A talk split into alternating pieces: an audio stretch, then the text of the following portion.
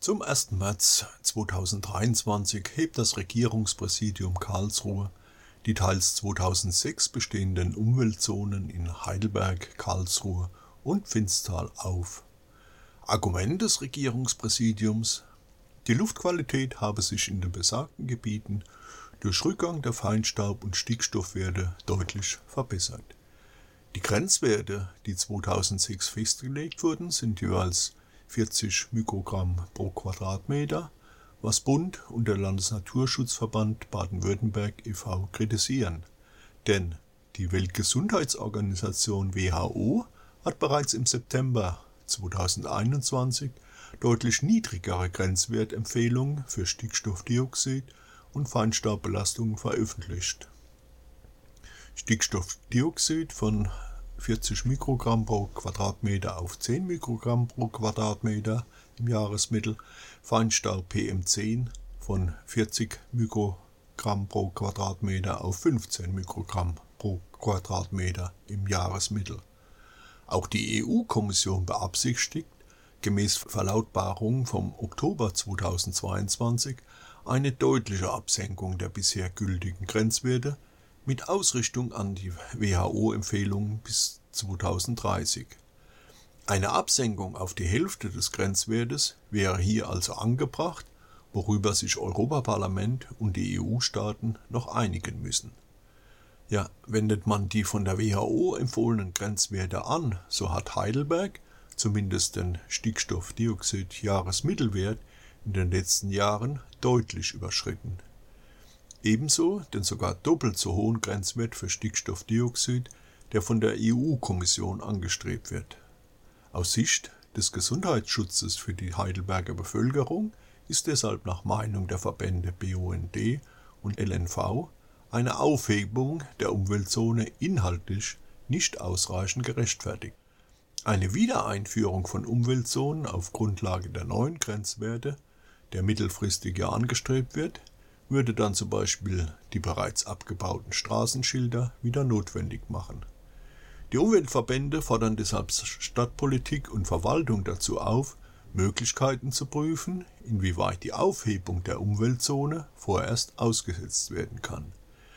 Ziel sollte sein, die Umsetzung der Aufhebung bis zur Klärung der Diskussion um neue Grenzwerte auf EU-Ebene auszusetzen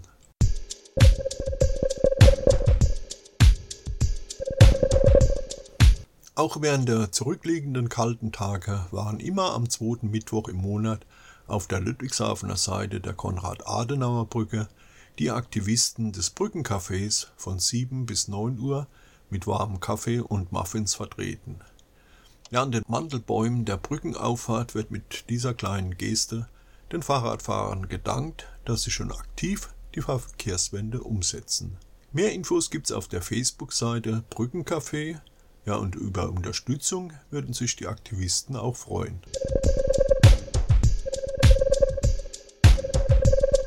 Hassan Unutan, Aktivist und Mitglied von Gruppirum, dessen Wohnung in Mannheim durchsucht wurde, wurde verhaftet und sitzt in Untersuchungshaft. Das meldete die Rote Hilfe.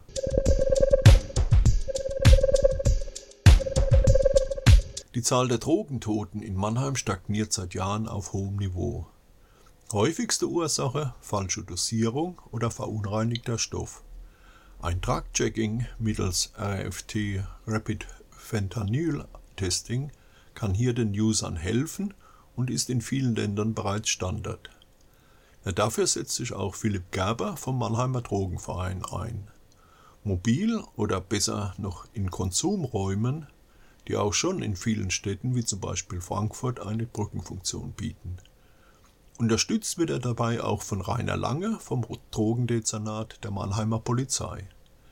Der Drogenverein in K3 11 bis 14 betreut in Mannheim die Konsumenten illegaler Drogen. Aktuell sind es laut Geschäftsführer Philipp Gerber 1350 Personen, ca. 600 davon sind heroinabhängig, ungefähr 230 nehmen Haschisch oder Marihuana.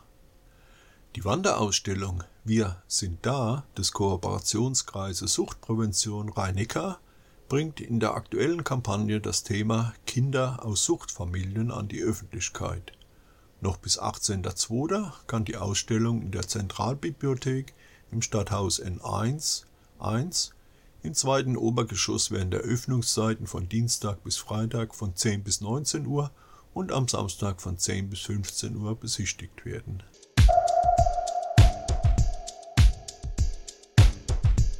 Über eine WhatsApp-Gruppe hetzten mindestens vier Bedienstete der Justizvollzugsanstalt Mannheim rassistisch bis volksverhetzend zwischen 2017 und 2020.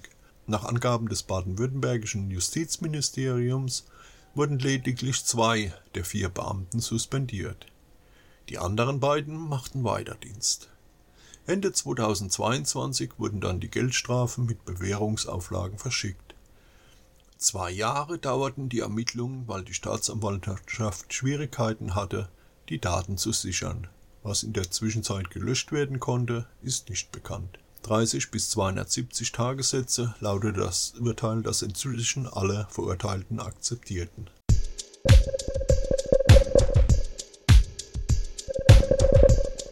Die Mannheimer Institution, die Mannheimer Puppenspiele in U2, müssen nach 65 Jahren schließen. Ja, es fehlt der Puppenspieler-Nachwuchs und die Bühne löst sich daher auf.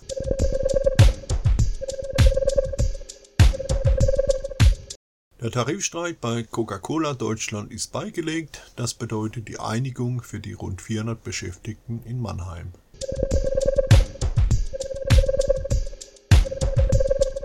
Die Regenbogen-Kita in Ludwigshafen ist für den Deutschen Kita-Preis nominiert. Dort dürfen unter anderem die Kinder selbst entscheiden, welche Regeln dort gelten. Mitbestimmung als demokratische Basis. Je früher, desto besser.